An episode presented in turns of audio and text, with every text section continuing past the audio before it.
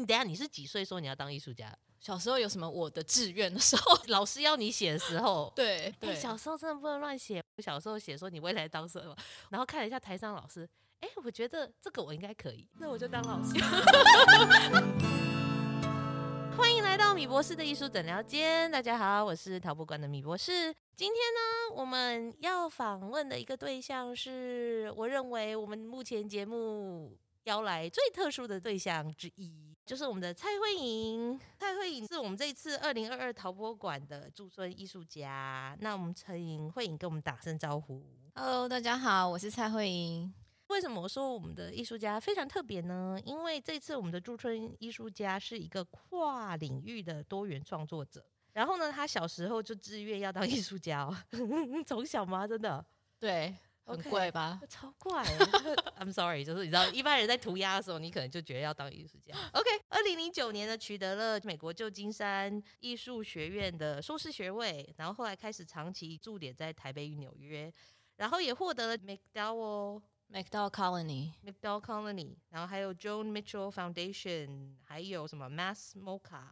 嗯，MassMoCA，还有 The Vermont Studio Center 这些机构的驻村与就是讲驻，然后作品呢也获得国立台湾美术馆的典藏。近年呢，就是创作延伸到现地制作，还有环境议题这样子。创作之余呢，除了曾经有担任过旧金山艺术学院的兼任讲师，也成立了新媒体艺术团体，叫做 Circularium，还持续为杂志撰写艺术文化相关的专栏。哇，你好忙哦！应该现在大家都这样子吧？好像没有一个人是轻松的。Well，对啊，那基本上我们的艺术家因为是跨域创作嘛，所以我对你的好奇比较多一点，这样，所以我们列出了蛮多问题的。好的，呃，所以我们第一个问题就是说，你小时候志愿当艺术家嘛？那你是怎么往这个方向走的？嗯。其实我从小第一个启蒙接触的东西不是画画，是捏面人。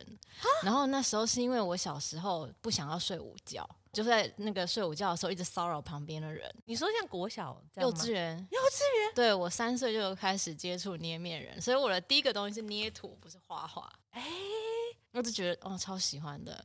所以第一个接触的启蒙的东西其实是立体的，是捏塑这个东西。嗯，启蒙时候是三岁午休捏面人。对，然后其实艺术启蒙就是真正觉得它是个艺术，知道有艺术这个字，嗯、是小学的时候，我妈就想要我下课去安亲班，但是我就不想去安亲班，嗯，觉得安亲班很无聊，很无聊，然后功课很无聊，就是要关在一个地方，我受不了。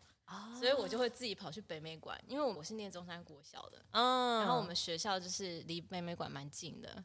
那夏天超热啊，那我就去北美馆吹冷气。目标就是说，我要去一个安全、我妈信任的地方，而且小朋友不用付钱啊，而且很大，十二岁以下免费。对。所以我就放学以后就去北美馆，所以我小时候就是泡北美馆长大的一个孩子。我的老天啊，也太高级了吧！然后我那时候进去就是东看西看，他们馆藏我应该都看遍了吧？然后那时候我印象很深很深，就是有一次他在展英国雕塑展，然后英国雕塑展我就看哦，当代的雕塑长这样啊。就是其实我对于艺术的词汇啊，还有它的一些媒材啊，什么什么，都是在北美馆自己在那边走来走去，自己摸索的，发现的。那个时候你觉得艺术对你而言是什么？那时候也没有那么认真，哦，就是不是把它当成一个什么东西，而是觉得说有些奇怪的东西长在这个空间里吗？对，就是这是什么东西？那是什么东西？很好奇。对，然后看到那个英国雕塑人，印象很深，是因为我记得他有一个作品。然后他是那个作者在回应克莱因蓝这个东西，然后我那时候看到那个介绍，我想说什么？蓝色还有谁的蓝色？嗯，就是这个有点突破我自己本来的认知嘛。说蓝色不就大家的蓝色吗？对，我说还有分各种不同哦，啊，还有谁的蓝色别人不能用哦？嗯，就是在看美术馆的作品的时候，内心充满了各种疑问。充满了各种好奇，就是觉得哇，打开了一个潘朵拉的盒子。我相信北美馆听到这一集我很开心，真的。但是我跟你讲，我就是寓教有成，真的真的就完全是北美馆里面 长大。谢谢北美馆这样子。对。OK，然后你开始对这些好奇，那这些好奇后来变成什么？应该是说做作品这件事情啊，从小就给我很有成就感。可能还是多少比较有天分啦。就是你总是可以，例如说做的很像，小时候就是很写快，实能力是很重要的指标，写实能力很强，然后观察力很强，就是找着做会想什么可以做出来。嗯、所以就是从小这从这边得到非常多成就感，又觉得这是很有趣的事情，所以就一直很想要继续做，继续挖掘它。哦但是成长过程中，我们家的人是觉得艺术不能当饭吃，嗯，然后你不要那么急，你怎么小时候就定型了呢？你就是当医生呢？你为什么要当 美术？欸、你你们家人标准好高哦，一开口就是医生这样子吗？OK，对，Right. 对，因为小时候功课好，好这样、嗯、觉得有机会，对对，所以就是一路上都是念升学班，普通高中这样子。哦，OK，、嗯、你等下你是几岁说你要当艺术家？小时候有什么我的志愿的时候哦，你说老师要你写的时候，对，就是说我就是要当艺术家，嗯，对、欸。小时候真的不能乱写，我印象很深刻。我小时候写说你未来当什么，然后看了一下台上老师，哎、欸，我觉得这个我应该可以。这是小时候不能乱讲，我跟你讲，很可怕。一层层当老师了，真的我就当老师了。哇，我小时候其实好像有想过三个选项，一个就是艺术家，一个是作家，一个是那个海洋生物学家。这三个东西真的假的？你小时候就对海洋有兴趣？很喜欢。哎、欸，你觉得它很有让你有想象空间，是不是？对，而且我很喜欢水里的生物，就觉得他们好神秘、好自由哦。哦，OK，所以在艺术里面，你也有向往自由的感觉，就对了。非常嗯，OK，所以你念了升学班之后呢，就是说你该不会有念医学院吧？没有啦，吓到我！我想说没有啦，这么怎么还念了一个双学位？吓到我，那么厉害，可能真的会越来越多挣扎。真的，哎、欸，不一定，可能就很有钱，然后就去做创作，对不对？钱就是怪医黑杰克那一种，哦、对，那也不错，很恐怖那种，对啊，就是另一种版本的。对，后来我是推真上高师大的美术系。我就跟我爸妈说：“哎，我已经推甄上，我已经有学校了，就让我念吧。不然他们还是希望你去考，就是他们会抱持着一个不要硬反对，但是不鼓励的态度。哦，所以他们也是就让我双轨，但他不要把我往那边鼓励去，反正是下课时间你去弄。他们有点是说，我虽然不想，但是我也愿意交给命运。我觉得我们家的人其实译文方面是有一些天分的。哦。”对啊，然后我爸其实喜欢音乐啊，然后我妈她喜欢书法呀，她喜欢写文字，但是他们虽然是从商。我觉得是时代背景，有的时候你不能够去追求你可能有能力的东西，嗯，所以我觉得他们多多少少会说，啊，我小孩好像有这个能力，但是又会担心说这个是没饭吃的，所以就会变成是一种矛盾的支持不支持的这种。所以后来最后你推甄上了高师大之后，他们就说，那好吧，你去，是这样吗？对，反正你蛮坚持的嘛。对，就是我就想说，我都已经上了，嗯，然后那时候选师范也是因为他们觉得你不当老师，你以后 学一个纯艺术，你怎么办？哦，我知道折中最后的方式，又好像有饭吃。对，嗯、就是你一定要进师培，你才有一个饭碗可以捧。所以我就选师大，他们就会觉得 OK 啦，至少当老师。我知道，就是家长的恐惧啦，他的担心也是情有可原啦。所以你们其实就是跳 Tango 哎、欸，就是半推半就这样子。对啊，那后来你进了美术系嘞，对你的冲击是什么？还是你觉得你自由了？觉得我自由了。其实我们的系上的风格就是没有主修的，没有选自己的美材的，所以我们所有的课都有，你随便选，随便上，你想要怎样就怎样。但是我后来修的比较多都是立体类的啊，然后表演我自己涉猎非常多，就是从校外，从校外哦。对，那时候是我们学校有话剧社。那我就参加，那后来就变成社长，然后、哦、好哦，然后我自己也有参加很多校外的东西，像我们的社团的老师，我就是请校外的剧团里面的演员来教我们。哦，很专业啊。对对对，是专业的，因为我们既然是艺术系，都会想要 要好的，对对对，要好的。要好的然后那时候的剧团就是也被我们拿来变成一个艺术表演的形式之一啊，我们的表演里面就已经。不是传统的演戏了，那是像什么样？可以举例吗？比如说结合哪些？呃、举例说，我们就有曾经是在咖啡店表演，然后那个表演是几乎没有台词的，然后我们是用鲜奶油当做那个眉彩，然后人就是在那个奶油里面打滚那样。哇！就它是结合了声音、触觉、嗅觉，还有肢体的一个演出。像这样的剧，你们在探讨的是五感吗？会有一些主题啦，哦，就是会比较像是你们当代看的一些表演，但是它可能算是肢体类的。嗯，因为通常会有点看不太懂，他可能看不懂是一个很重要的指标啊，就是说你可能看懂就变真的话剧了。这样，那我们也有演那种有很多台词的话剧，也是有啊，哦、对，都有。OK，实验性蛮强的，然后可能有各种挑战。对对对，就是我们自己想怎么玩，没有人会来限制我们啊。哦，那感觉你一定玩的很开心啊。对，很开心。嗯、对，因为课堂上的话，可能还要打个分数啊，然后还要给个 feedback 什么之类的。对，没有什么这些规定的。嗯，所以大学开始跨表演这一块，这样子。你后来是怎么决定要去深造？其实我那时候并没有很认真的去想说我的人生之后要怎么样按部就班什么。我不是那种会整体规划型的，规划那么多的。但是我会有大致我想要怎么样啦。那那时候是我毕业以后，那我妈就问说：“哎，你想不想要出国去？”因为我那时候还是有去学校实习当实习老师。哇，你好务实哦！因为就已经念了，我看到你翻白眼了，因为你要想一个人就是在社团玩的就是如此开心，教小朋友那个是是中学，不是小朋友，中学，中学生很多恐怖，啊，哦，也蛮可怕的。对，对，OK。可是你妈有设定你想要深造什么吗？这倒是没有哦，反正都已经美术系念了，执照也拿了嘛，嗯，所以就觉得有这个退路啦。嗯嗯嗯嗯。后来你妈问说你要不要出国念书，你。就答应了吗？对，我就想说，嗯，有什么不可？哦、就是我也没有出国那么待那么长的时间过，那我也很好奇国外是什么样子。你妈有没有后悔？因为你就再也不回来了。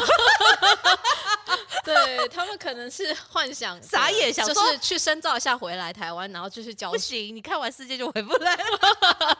我这个就是不能开眼的那种人，你给我开眼，我收不回来。真的真的，你看从小就是混北美馆长大的人，你觉得我混 MoMA 回来的话还得了？OK，那你怎么选学校？嗯、呃，我后来选的是 New Generals，呃，旧金山艺术学院的一个翻译成新流派的学校。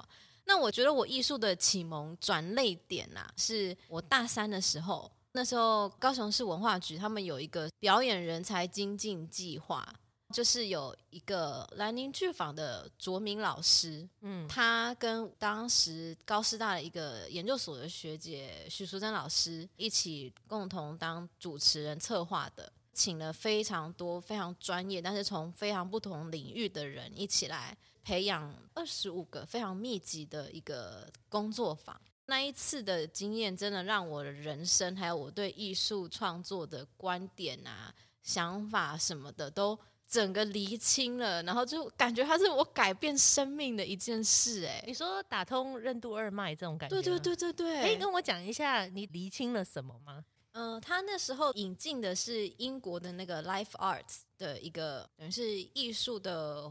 Movement 吧之类的，okay, 嗯，其实我是前几天我才在回想这件事情的时候。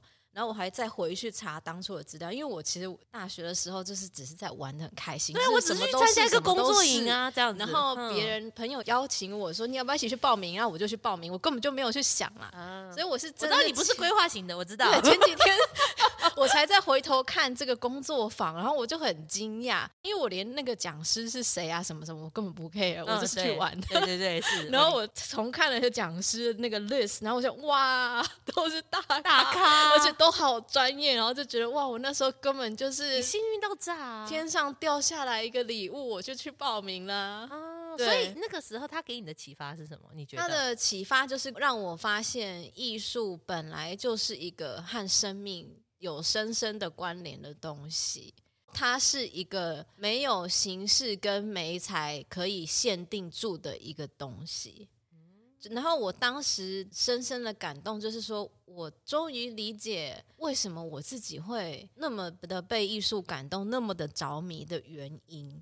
然后还有另外一个，就是艺术在心灵里面很深层的疗愈的能量，就是对于我们真正在探讨的东西到底是什么这件事情，嗯，因为其实我觉得有的时候艺术创作就是像你说的那个。你自己还是搞不懂艺术是什么，或者是自己做做做做一千个东西出来，嗯、还是不知道自己在干嘛。对对对对，但我那时候就真终于知道它到底是什么东西，然后真的是奠定我后来出国念书选择这个系所的原因。嗯，可以再稍微清楚的讲一下所谓的这个领悟，比如说它怎么影响到你的创作思维。嗯，其实我一直都是用艺术创作跟作品。当成一个我自我探索的、自我成长的一个媒材，但是我之前是没有意识的去做这件事情。Uh okay. 但是我进去这工作坊之后，我才知道说，哎，原来如此。然后之后我就会渐渐的越来越有意识到一些之前不知道的东西，就变成说，本来是没有章法的。但后来知道说，哦，这个是某一种工具哦。那有些人是这样使用，有些人是那样使用。他是用书写的方式，有些人是用舞蹈的、肢体的，或是语言对话的，那或是社区参与，各式各样。然后我就真的是开了眼界了。嗯，对。所以去选金流派，它的特色是在哪里？其实他之所以叫做心流派，就是他真的不想要被任何的当下，或者是任何的之前的什么东西，呃，局限。嗯，对，所以其实这个系所他想要的就是一直不断在挑战所有当下的艺术定义跟艺术的形式，很注重的是和社会跟现实产生一些连接。那这个对我来说就是生命啊，就是生活嘛，嗯，那就是一个社会参与、社会实践。那就会跟我本来之前已经接收到了认知跟观念非常的契合，所以我就去选择了这个系所。那他们是怎么训练你的？我是研究所，就会比较不太一样，就是说你自己定你自己要做什么之类的、嗯、一个 project 这样。所以就是我们的课是更没有任何 title 跟主题的。但是我下修一个课叫做 Performance for Video，这会是说探讨表演这个东西，你的对象是什么？你是要做出来的成果是一个影片，或者是你是在现场的表演？那表演是什么？你的里面的元素、媒材等等是什么？然后可能 happening，你是现在在一个呃公共场域中做的一些活动，那它其实并不是传统上舞台的表演啊。我觉得它真的是比较像社会学或是一些哲学方面的一种探讨。就是非常观念式，OK，尤尤其是因为他在讨论观点这件事情，他想要打破传统认知吗？有点像是这样吗？还是已经无所谓？就是其实、就是、也没有要打破，就是随便你做啦，我无所谓啦，都可以。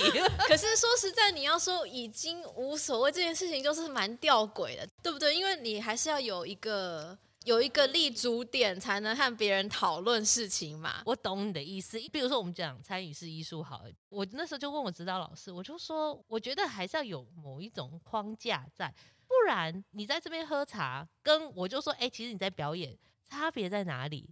它太接近我们日常生活，它要有某一种区别。但是就是说，当什么都可以是艺术的时候。确实，他可以这样解读，没错。嗯。可是这样子的话，你要怎么去跟观者沟通？他没有一个传递的一个方法。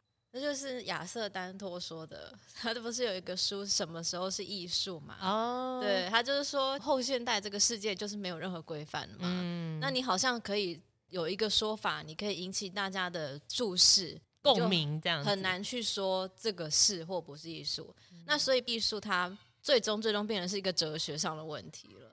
嗯，就是他是说什么时候是艺术，okay. 时空都要整个考虑进去，才说这个成立吗？嗯，因为他可能在网络上兴起的一个东西，它也可以是艺术的一个创作的方式。对，哎，艺术家真的好辛苦。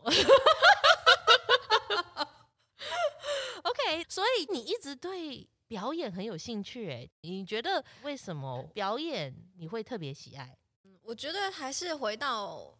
我自己接触艺术一开始就是从一个很自私的角度出发的。那表演对我来说，它不但是有创作出一个东西，我本人也在经历。那对我来说，它就是有趣又好玩，因为我有新的经验。你本身变成那个媒材了。对对对。然后我在做这件事情的时候，我自己的感觉是什么呢？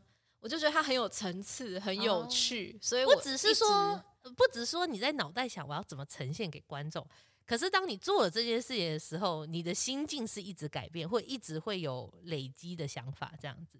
对，你跟观众一样，只是说你是体验身为主角的，然后观众是体验你那个被展现出来的状态。对，或者是如果他是一个有叙事的，我是在体验这个角色，在揣摩这个角色的人生啊，啊就对我来说是很有趣，好像是这样哎、欸。那你研究所也是用不同媒材吗？除了表演之外，嗯，因为他们没有设定嘛，对，对不对？那你以前是以表演为主，那后来在这边嘞，我都做哎、欸，但我会平面的真的是很少。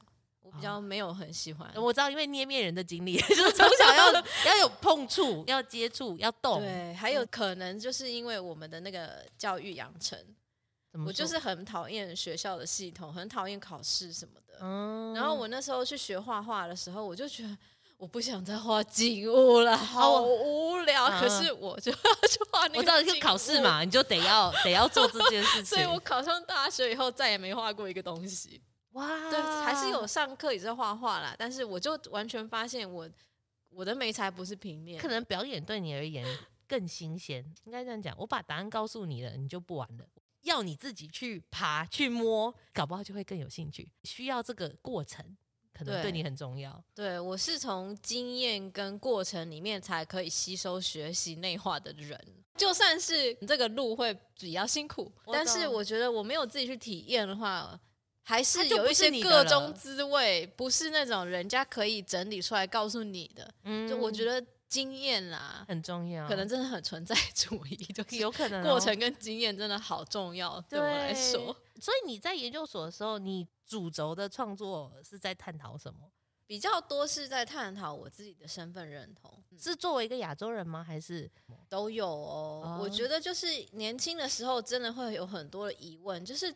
我到底是谁？我在哪里？嗯、这种大灾问，哎、欸，你真的是好奇宝宝，就会很想要知道自己是谁呀、啊。而且有些我觉得我们的教育跟成长，嗯、我们都没有在鼓励个人的，没有人鼓励我，我们在鼓励团体。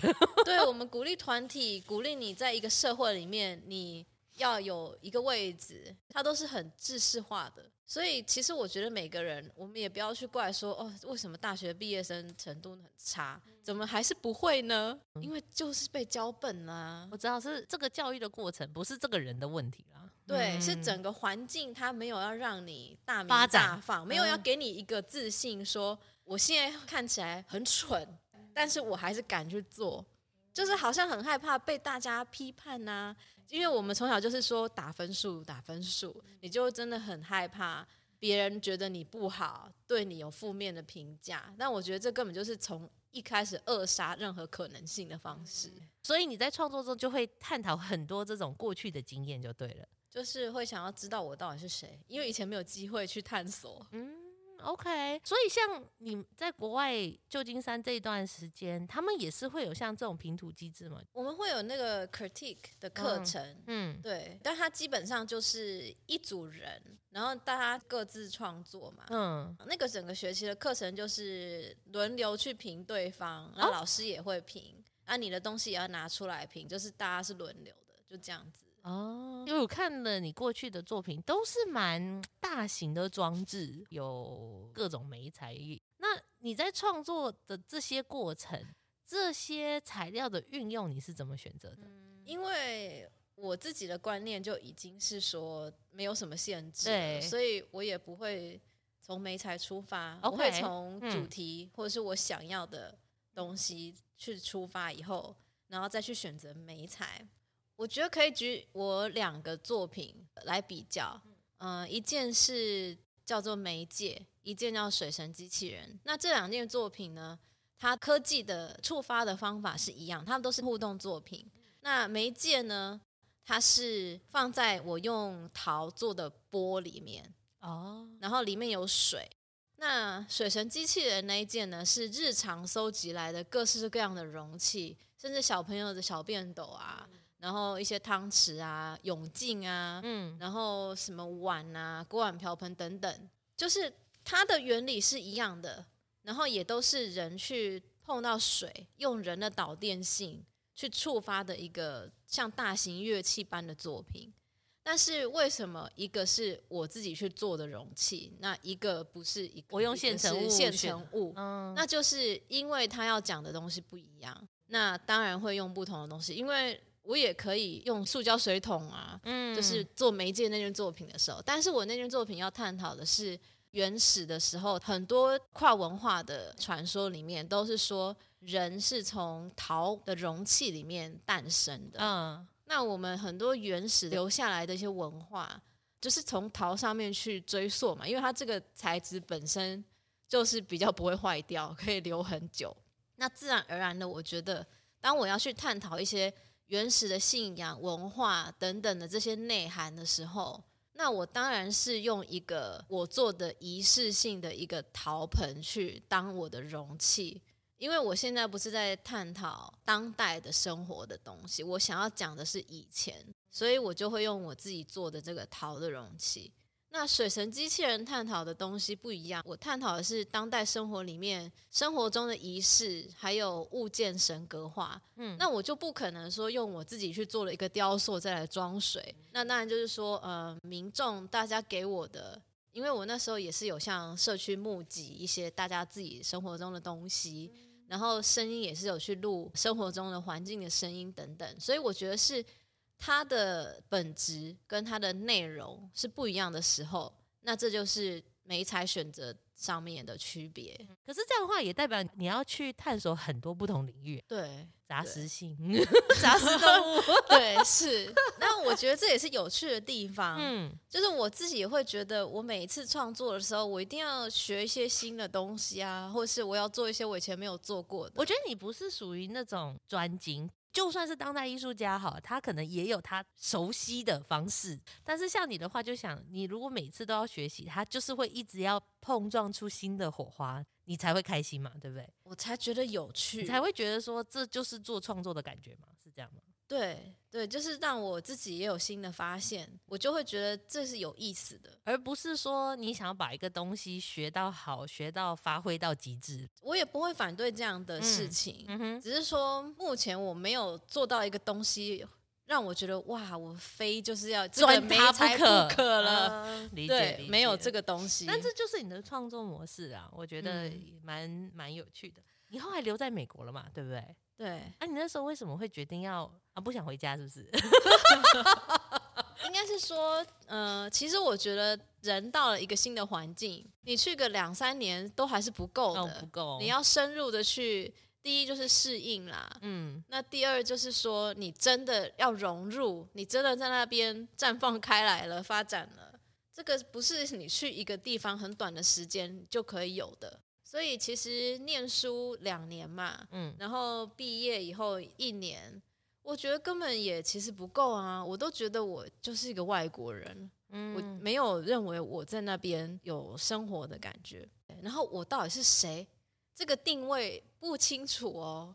就是说，你觉得会不会是因为你在异国文化的状态下，你反而更会想要探讨自己是谁吗？你觉得会有这个成分？一定会的。而且我觉得我们台湾人就已经有这个。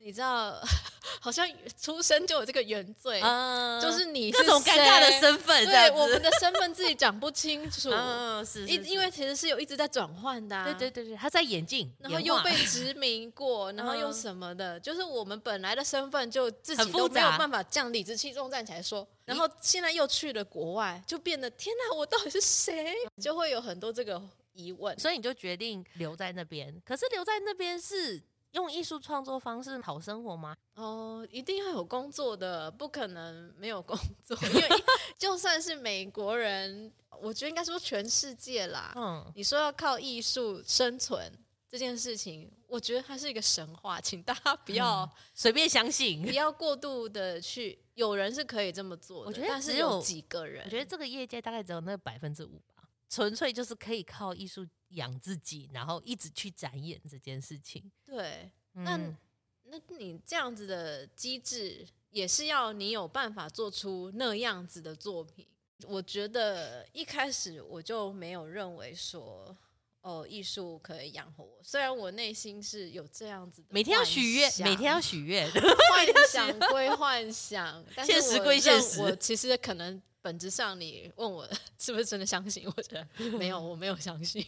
我理解了，这是我打从内心非深层的渴望，这样子。对，我没有相信可以，所以马上去找工作了，是这样吗？对啊，那找工作也找蛮久的，就也试了很多有的没的，有的没的，然后后来才真的就做了一个工作，做了几年这样。嗯，那你在美国这一阵子，语言对你有造成很大的困扰吗？我真觉得还好哎，应该是说个性，就是说，既然我都喜欢表演嘛，嗯、那你想我这样子的一个人，我可以甘于都不讲话的在旁边这样憋屈的那种，也是你痛苦，你就算讲不清楚，你演也会演给他看。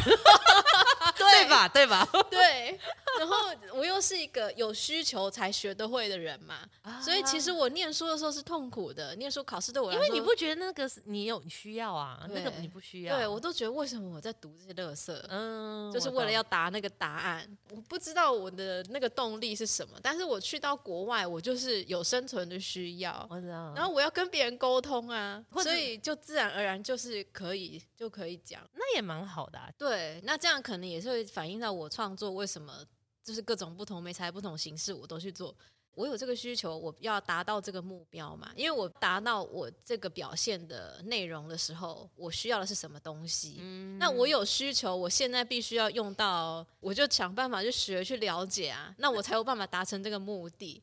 哦，我觉得你好厉害，因为我觉得科技是要求，我也是 一知半解啊，还是要请很多人帮忙，摸索摸索，要有别人对对对各种这样，有很多很多沟通协调的空间呢，应该是这样说。所以你后来磨合了很久，找到了一份你勉强待得下的工作，那是什么工作？画游戏的背景人物什么什么的。哎，怎么会是画画？你可以去当原型师的助手啊，还是只有画画有饭吃嘛？哦，真的哦，就是。做起来也轻而易举啦，因为这是电脑绘图嘛。对，所以那时候你都会是不是？因为我一直都有一种生存焦虑，就是我不相信艺术可以当饭吃的。所以我在当实习老师的时候，我就已经开始自学电脑绘图。你说你那个时候奠定了你美国工作的生产工具吗？对，你在实习的时候，对对，我甚至连作品啊，嗯、我都有电绘的作品啊。哇，就是我觉得我就是要。要练呐！你好强 哦！所以我的版画是数位版画，就是以作品当成我的那个动机，然后来练我的绘图技术。对，哦，所以你就成功的在美国终于找到了一个游戏公司。那你这个时候还有再继续创作吗？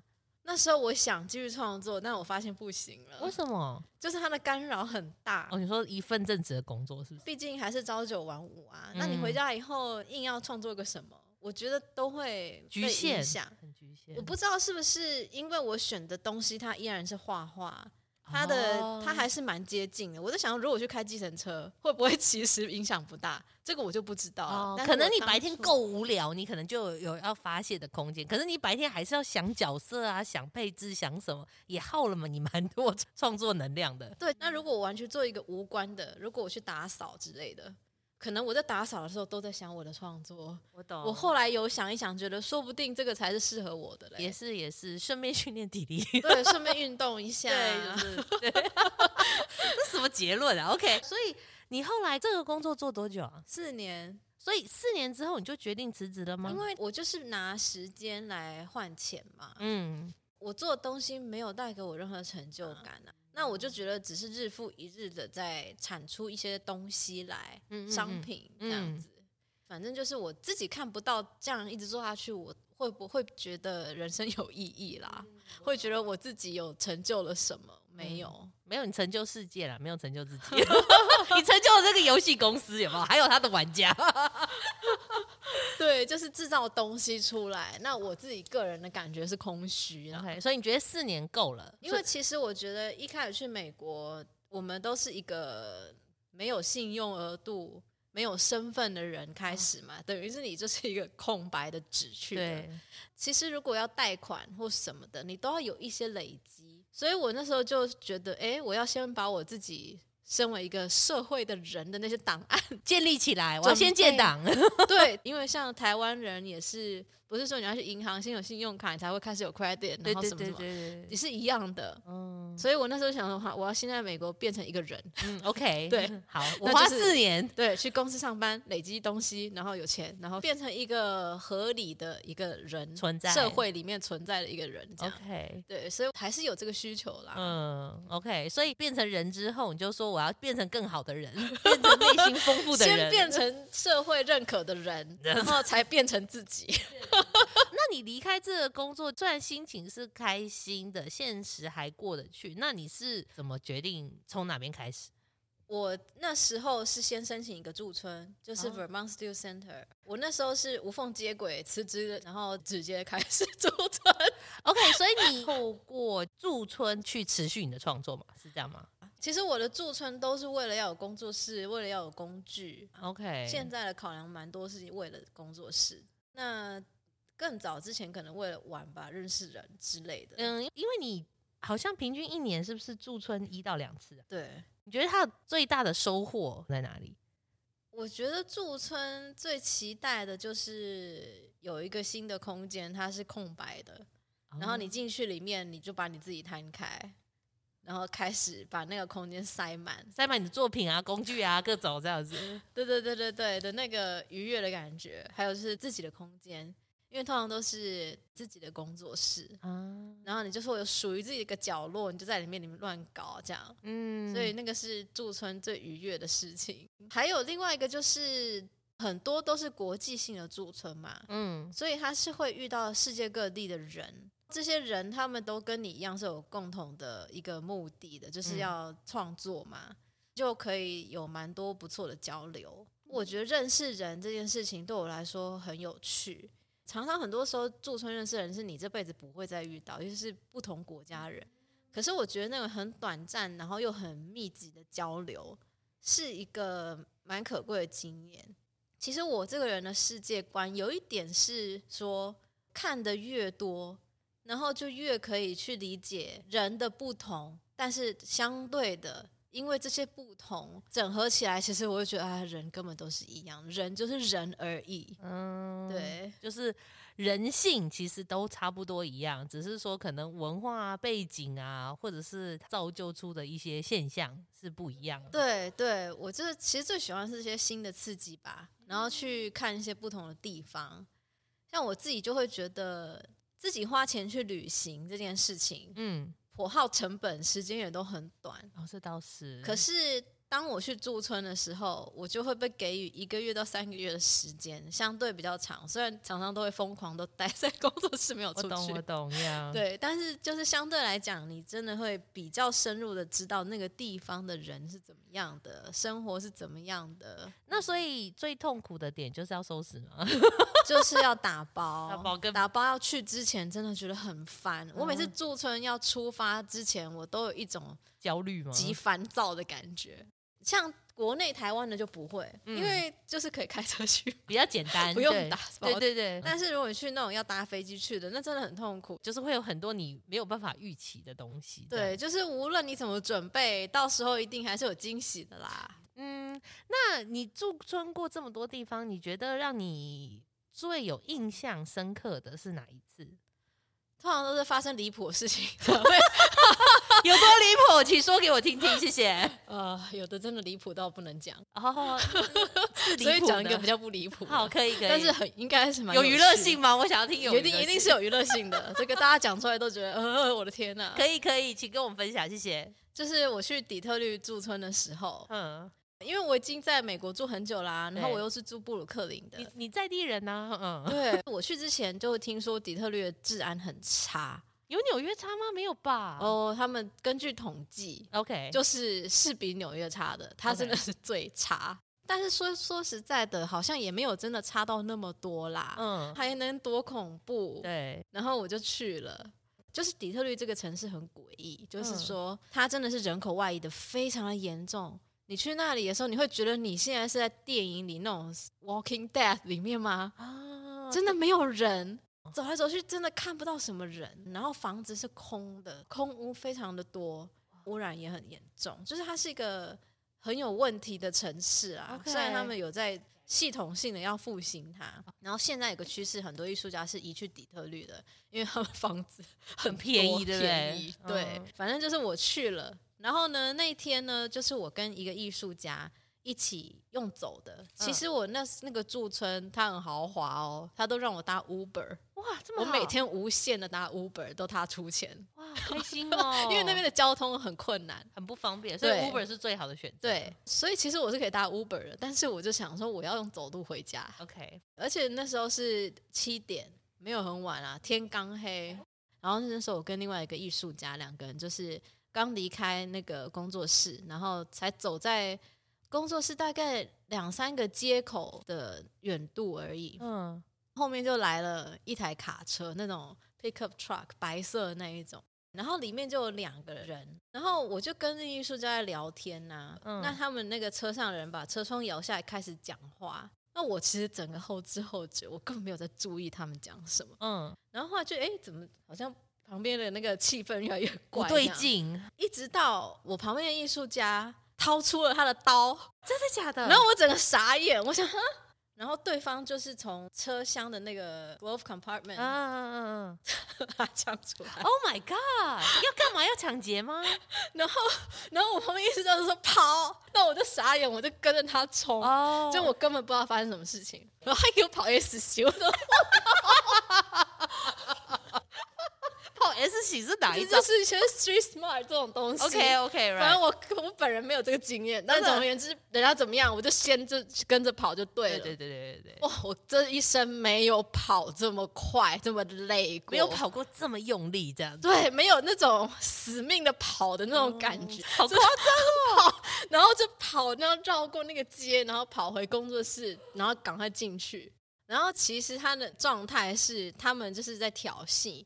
就是我们是一男一女在走嘛，他也不知道我们是什么关系，对对。但是他们就是可能是想要对我怎样的话，对对对。然后他也有点在挑衅旁边的那个男的，所以他就是起了一些言语冲突。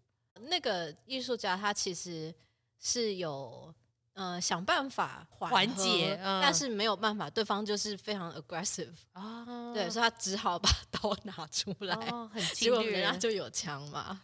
我觉得他的他的反应也是正确的，就是不要在那边继续让冲突越来越越演越烈了，先走吧。对因为只要你把这个掏出来，那双方都要僵持不下的话，一定会有人受伤，会有什么事情发生不知道。但是不要再试了，对，赶快走。哦，对，所以就跑这样。他那个艺术家也蛮厉害的，就是对于保护自己这件事情要还蛮敏锐的。对，然后我那时候真的是有傻眼，因为我就觉得，嗯。这种事情应该不可能吧？哦，他就在你旁边上演哦。对，而且我还后知后觉，这件事情才最糟。真的，艺术家有没有给你白眼啊？我想说，孩子，我们就要起冲突了，然后你还在那边啊？发生什么事？对，我真的完全没有感觉，我不知道耶，好夸张哦。嗯嗯，去美国租车还是要小心哦。对，要小心，真的不要自己以为很安全，结果根本不安全。就是够差，所以七点都可以这样子。对对，那这个驻村中心很有名吗？它是那个 Rebels 他们的一个呃支持艺术家的 program，他们不是有什么极限运动、音乐什么，他们都有在涉足吗？OK，那他就有一个是视觉艺术的，但现在已经没有了。为什么？因为他们可能觉得对他们的效益太大帮助，效益不大。对，我们就是一个赔钱货啊，不是吗？对，所以我那我是最后一届哦，哇哦，然后还获得这么特殊的经历，真的很是不得了。对。OK，那你有没有去过比较豪华的嘞？豪华，其实这个也蛮豪华的啊，就是驻村机构什么，他们对我们都超好的，这个钱你说全包这样子吗？对啊，哦，对不起，因为听到那个我就联想到穷乡僻野，就是是一个豪华的驻村，在一个治安很差又很荒芜的地方哦，对，但他们钱超多。哦，对，你刚刚讲到 Uber 都那个，嗯、那你有去过很糟糕的吗？很糟糕，就是当初呃讲好的条件，你到了当地才发现完全不是那么回事的。沟通一开始就蛮不 OK 了，OK，就是要出发前我问了一些问题，都没有什么回，但是我就已经准备了要去了嘛，机票也买了。所以我就还是去了，然后去了以后就发现啊，各种问题，就是造成你生活上极度不便，这样吗？对，没错。然后还发生那个艺术家跟策展人吵架，然后中途离开。啊，因为真的太夸张，觉得太烂了，我不干了，然后我就走了，这样子。对，对，觉得太夸张，而且我那时候还自己掏自掏腰包租房子住，这么惨哦。对，但其他人有住了，我觉得他们厉害。像什么样？就是那个房子，我觉得就是很久没有人住了，他甚至有房间的墙壁是有洞的，然后家具都是 墙壁有洞，这个还蛮指标性的。就是你会看到铺露出里面的东西哦，然后家具是那种坏掉的哦，然后厕所第一天去还没水哦，然后那是冬天是冷的哦，然后他提供的被子啊、暖气什么是不够的哟，这怎么营运啊？就是只是看准艺术家穷吗？就是我就觉得也太夸张了吧？那你能不能就是你现在还没准备好，你就往后延？你为什么硬要现在去执行？哦、啊，真的蛮奇怪的，觉得真的是蛮差的啦。嗯，就是可能有种抢业绩，但是没有要顾好任何后面。就觉得我们现在是来乞讨的吗？你觉得我们就是为了艺术可以牺牲到什么程度？程度嗯，你觉得对？就是其实我们艺术创作，大家都已经是勒紧裤带的活着了。对啊，然后也知道条件没有那么好的时候，还愿意去。那、啊、你这样子就是吃艺术家愿意为艺术牺牲奉献的豆腐，因为我其实也听说，在台湾也蛮多有的。可能他们请人帮忙啊，提供的环境也是很差，嗯、可能是在室内搭帐篷啊，嗯、或是住在公寮啊，这太夸张了。我有听过这种。这样，全世界就像我刚刚讲的，国内国外其实很多共同性，对，都是很难说，真的。就是、美国真的是比较好，我不得不说啦，这个我去的是在西班牙，南欧蛮多蛮糟的东西。哎、欸，我们之前有个驻村艺术家，也是后来去欧洲之后说，其实台湾的驻村还不错，因为他就是说欧洲人没有太多服务的心嘛，他就是有点像是放生艺术家那种感觉，这样子比较辛苦摸索，因为你知道，毕竟你就是一个驻村单位，很多东西是每个人都会有的问题，但是你也不会有太多交接，你可能就直接说，嗯，反正你就自己看着办，类似这样。觉得就是历史越悠久的，做过越多的经验累积。它一定是会越完善，嗯，这是一个普遍的现象。对，所以当我去那种第一届、第二届，我自己心里都有一个认知了，一定很烂。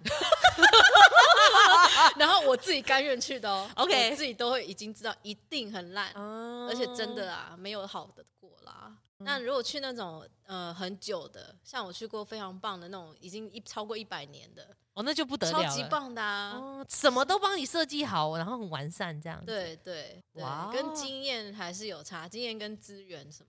就是艺术家提供我们宝贵驻村经验。如果这个驻村只有就是一两年，大家要提好的心理准备，就是如果是第一届，你就是白老鼠，嗯，那你自己就要多担待，就是你是一个开拓者啊。理解理解理解。那自己在驻村经验中，你除了人的这个部分，你有收获？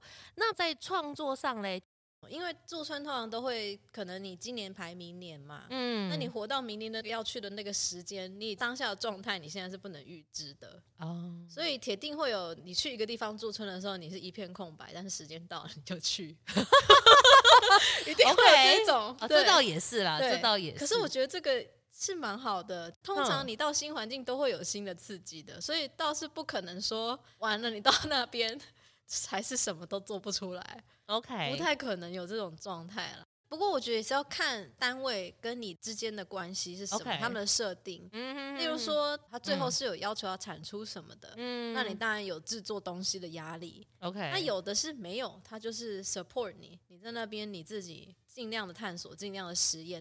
通常像美国的驻村，他们都是标榜他提供艺术家一个很珍贵的时间空间，嗯、没有人打扰，专注在艺术创作。它比较没有目标导向的。像我们国内的驻村，基本上大多都是希望你们有一个产出，这个跟国外其实不太一样啦。我是这么觉得，对，非常多。那你觉得来到陶博，给你最大的刺激或挑战或收获是什么？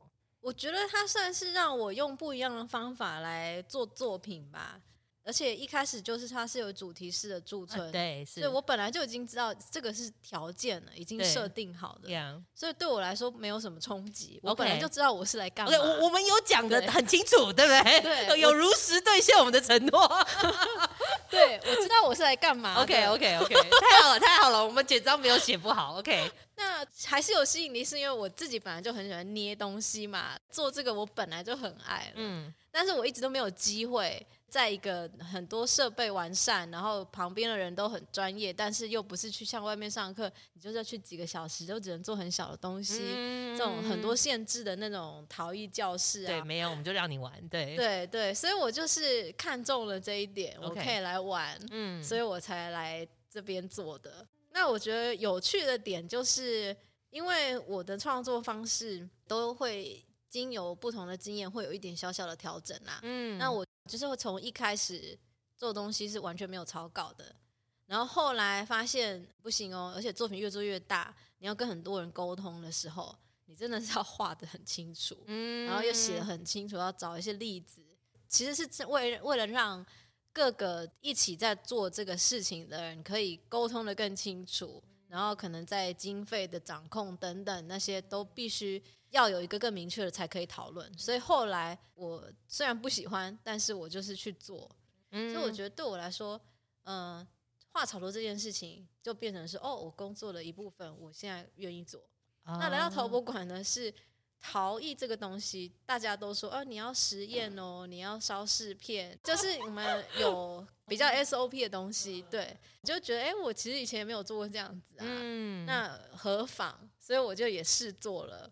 我就发现，其实这个过程也是有收获的哦。嗯，对，虽然有点麻烦，不是很麻烦，是很烦。不只是麻烦，是要有耐性，要等待，就是弄了还要烧出来，还要看，然后还要写笔记。因为我在跟你讨论的时候，我都在跟你讨论时程规划。哎，它就是一个不自由的一个一个期程啦，我是这么觉得。嗯嗯，嗯可能媒材属性啊什么的，都是必须要再多一点规划的。嗯，那我觉得蛮有趣的。我其实会很好奇，嗯，然后就是东西混在一起会怎样怎样子，蛮好奇的，所以我就自己实验了。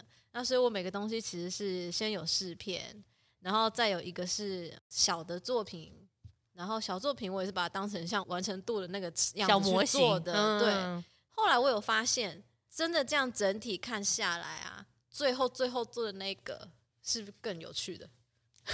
为什么？为什么？就是有经历了这一些步骤之后。倒不是说我需要这些实验，嗯而是说我做了这一些不同的步骤，可能重复二十次以后，我的第二十一个有吸收了前面这几种的，我反而又一边试的时候就想说，哎，更多的试的方法啊，怎么样结合这这里面的两三招，然后用在后面，啊，就是我会觉得呀，越来越越来越活泼，越来越有趣了。所以我觉得是有优点的这种做事的方式。那所以，因为你这次做是做很多翅膀。可以跟我们讲一下你这次创作的想法吗？这次的创作想法比较呼应到一些我自己本来就有兴趣的东西啦。我就是对环境跟大自然本来就是很有兴趣的，嗯，然后尤其是昆虫这种东西，就它有一种很很短暂脆弱的感觉。那桃又是一种好像可以非常的久远，但其实又脆弱 啊。也不会有烧好又很难，啊，其实还蛮蛮坚固的。纸啊，对，是是是是，对，是没有错。对呀，啊，所以我就喜欢这个对比，于是我才选择了这个。啊，那一方面是因为呼应了这个主题，它是有个花园的概念嘛，嗯，那我就不会偏离太多。对，然后嗯，呃，也考量到说这个是放在一个户外的一个很多亲子的空间，所以它对我来说。可能纯艺术创作的那个部分没有那么高，但是我考量到了呃使用者的一些经验啊，或是观感啊，这些我会把它考虑进去啦。所以就是会做了一个比以前的作品又更具象又更轻松的一个表现方式，也是算是有趣的经验嘛。但是这个过程也是蛮累的，因为你你的尺寸还蛮大的欸。嗯，对，是我做过。最大的陶了哦，太棒了！我很期待它又烧出来的感觉，我也蛮期待的。对啊，因为我的好奇是你要怎么分配它在作品上。我们老师也有讲了，他就说你作品哦做再丑都没关系，就是那个 finish 很重要，就是你可以做的跟垃圾一样，可是你那个最后只要又要那个质感上色，哦，不得了，新东西很创新，这样子，就是他永远在讲陶瓷是那个表面最后处理决定一切这样子，嗯，这是他的观点哦，那。你是什么时候回来台湾的？差不多快两年。你是决定要定居在台湾吗？还是说我想要搬回来？OK，对，因为你回来也有驻村嘛，对不对？就这两点。你觉得这十年你在美国，你觉得是收获完整了吗？我觉得以艺术创作在我生命中的位置或是价值，嗯，已经足够了啦。嗯，对对对，就是。我的国外的经验，或是我看的东西，我觉得对我这个人来说，已经我不需要再一直跑到很多地方了。那但是回来台湾，主要是因为我觉得我的家还是在这里，然后它是一个我生活起来最愉快的状态的地方，所以我就其实一直都蛮想要回来台湾的。只是我比较担心回来台湾各方面的限制蛮多。整个社会的风气，它可能会给我心理压力是蛮大的。就是它这个整个社会的那种体制，嗯，或是它整个社会风气啊、价值观，这个就是让我觉得是不舒服嘛。我就觉得我一直是被压抑的。虽然它有社会有在改变，一定会的，可是我还是觉得不够。只是我觉得可能是要用一个态度，就是说你不喜欢就改变它呀。不要被压迫啊！嗯，因为我后来觉得这有的时候是一种你自己心态的问题。我是觉得说，怎么生活，尤其是如果你是要当艺术家这件事情，你还有更大的空间可以去调整自己的生活，或者说就像你讲的去改变呢、但是有的时候，在我看来，我会觉得哦没有一些比较疯狂的灵魂，社会不会进步。我觉得说这个东西是要很多很多个点聚集在一起，它才可能有一个。力量，悲观是会悲观啦，这个太难了。我懂，我懂，我懂。对，我觉得你只要找到自己开心的生活方式就好了。来，我们再问几个问题。我比较好奇的是说，你认为一个专业创作的人最重要的事情是什么？我觉得驻村这个东西，千万不要把它当成是一个常态。OK，对，我觉得它是给你的经验里面增加了一些。比较丰富的东西，那个经验是里面有你需要的养分，嗯、那你才去储存。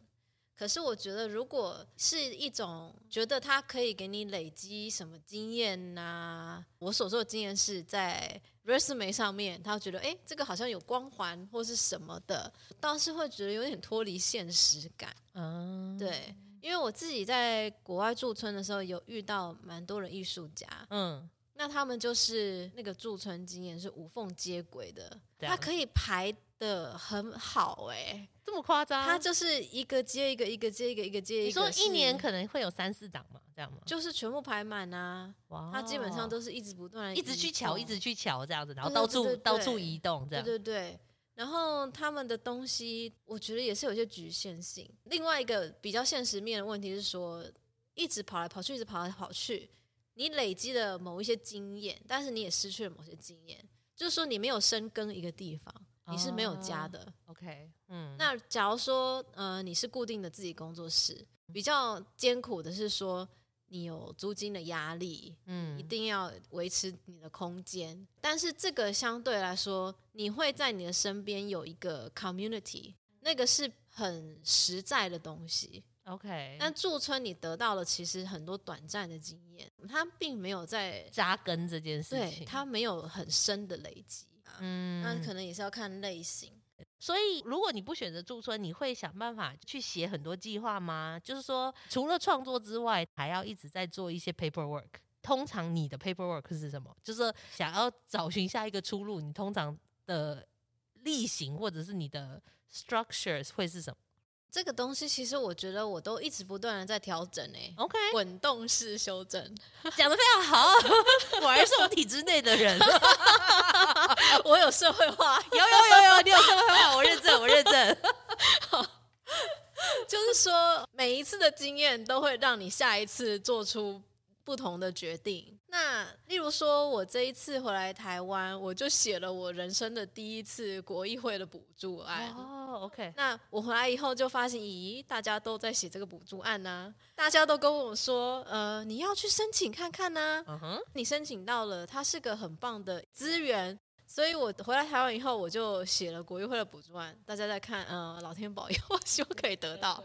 不过我一个想法就是说，靠补助的生存方式也是一个 question mark。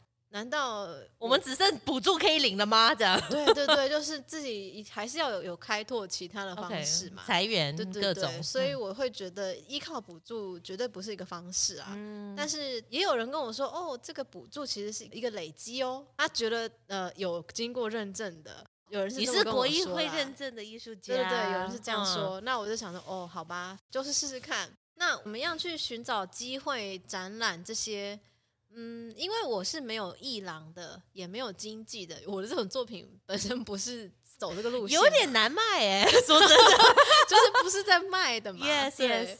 那所以我一直都是寻找很多的真件，那我就会去投，就跟驻村是一样的。所以你其实，在网络上要一直爬资料嘛，对不对？一开始的时候绝对要做功课的，嗯。但是到了现在已经不需要了啦。你已经大概知道，你差不多知道哪些了，然后其实也知道自己的属性。像我研究所刚毕业的时候，嗯，我那时候是乱枪打鸟啊。OK，对，我就是反正什么我都来试一下，我都送，然后就看拿到什么我就去啊。可是我现在就不会了，我现在是以我自己为主。其实说实在，那个东西如果是违背你自己发展的那个方向线的话，你也是在浪费时间，不是一个加分，是个减分。嗯，然后我也知道有的艺术家是那种。现在流行什么，我就把我自己弄成那样。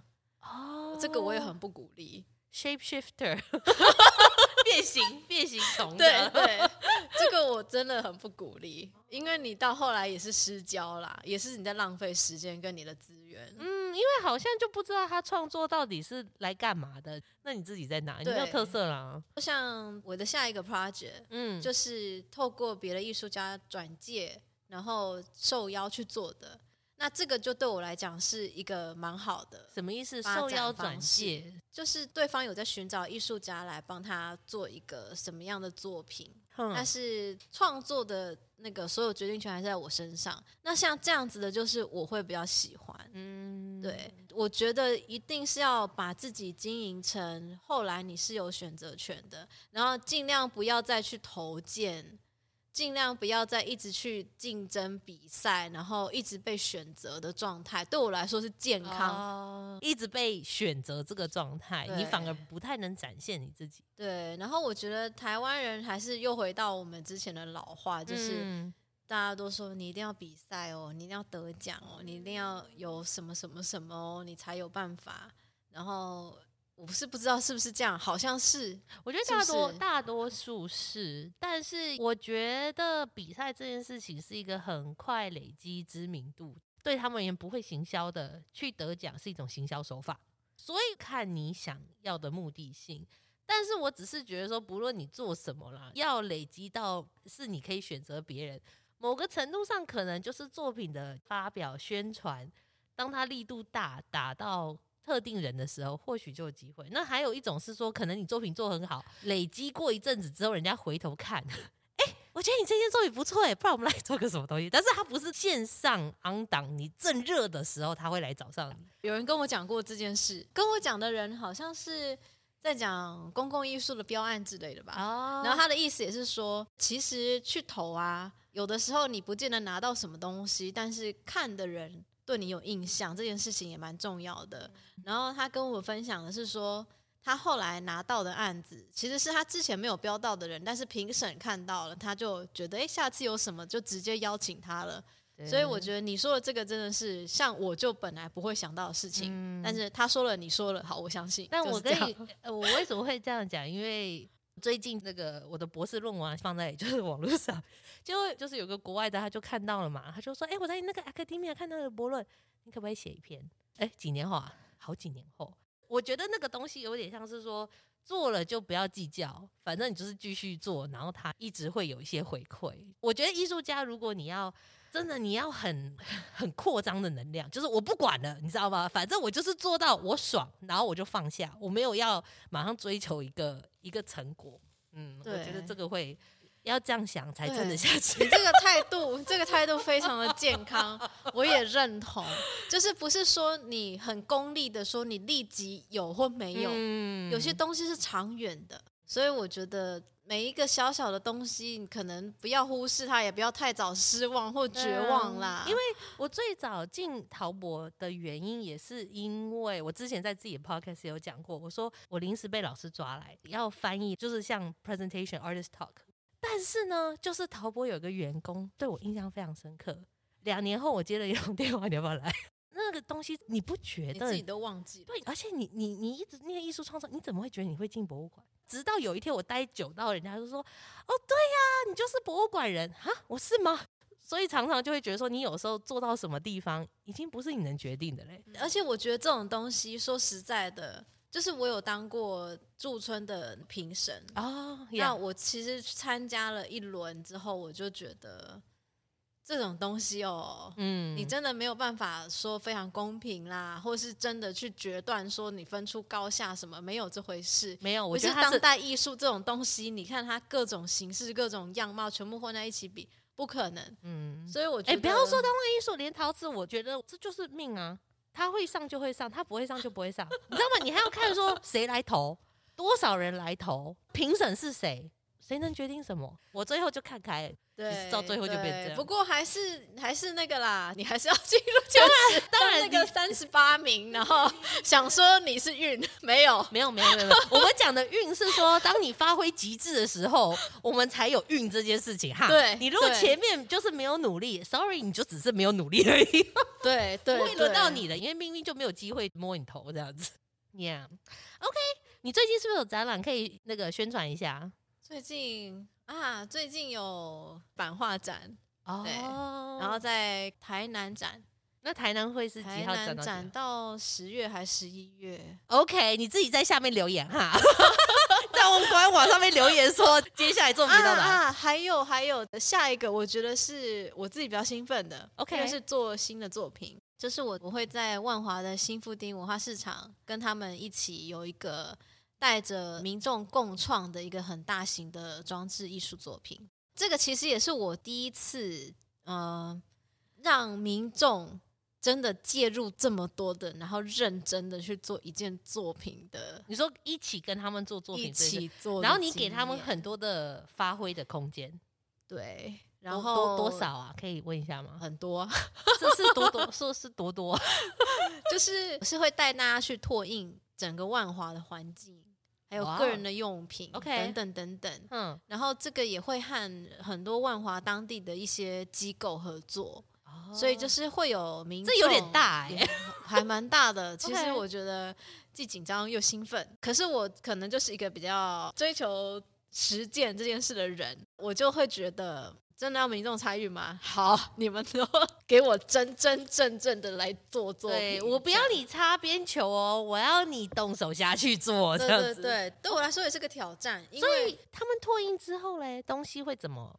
就是呃，我那个是一个非常大的挂布。OK，哼，然后那些布就是上面都有大家去拓的东西。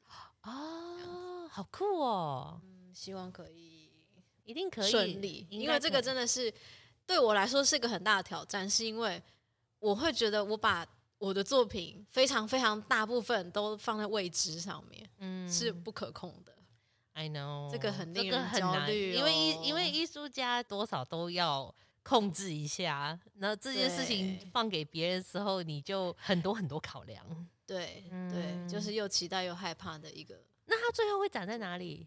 呃，新福町文化市场的那栋建筑里面的一个天井。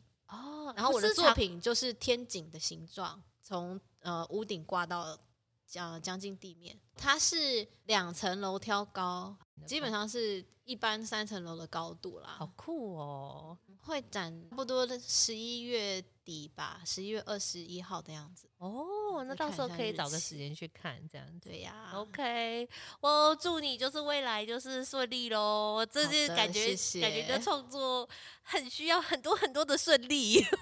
对，真的真的 很需要。好了，那我们今天非常谢谢我们蔡慧颖，让我们问了很多我不太了解的领域，也启发了很多我觉得有趣的对话。那对于我们艺术家有兴趣的话，其实他也可以上 IG 跟脸书，会会固定 po 吧，对不对？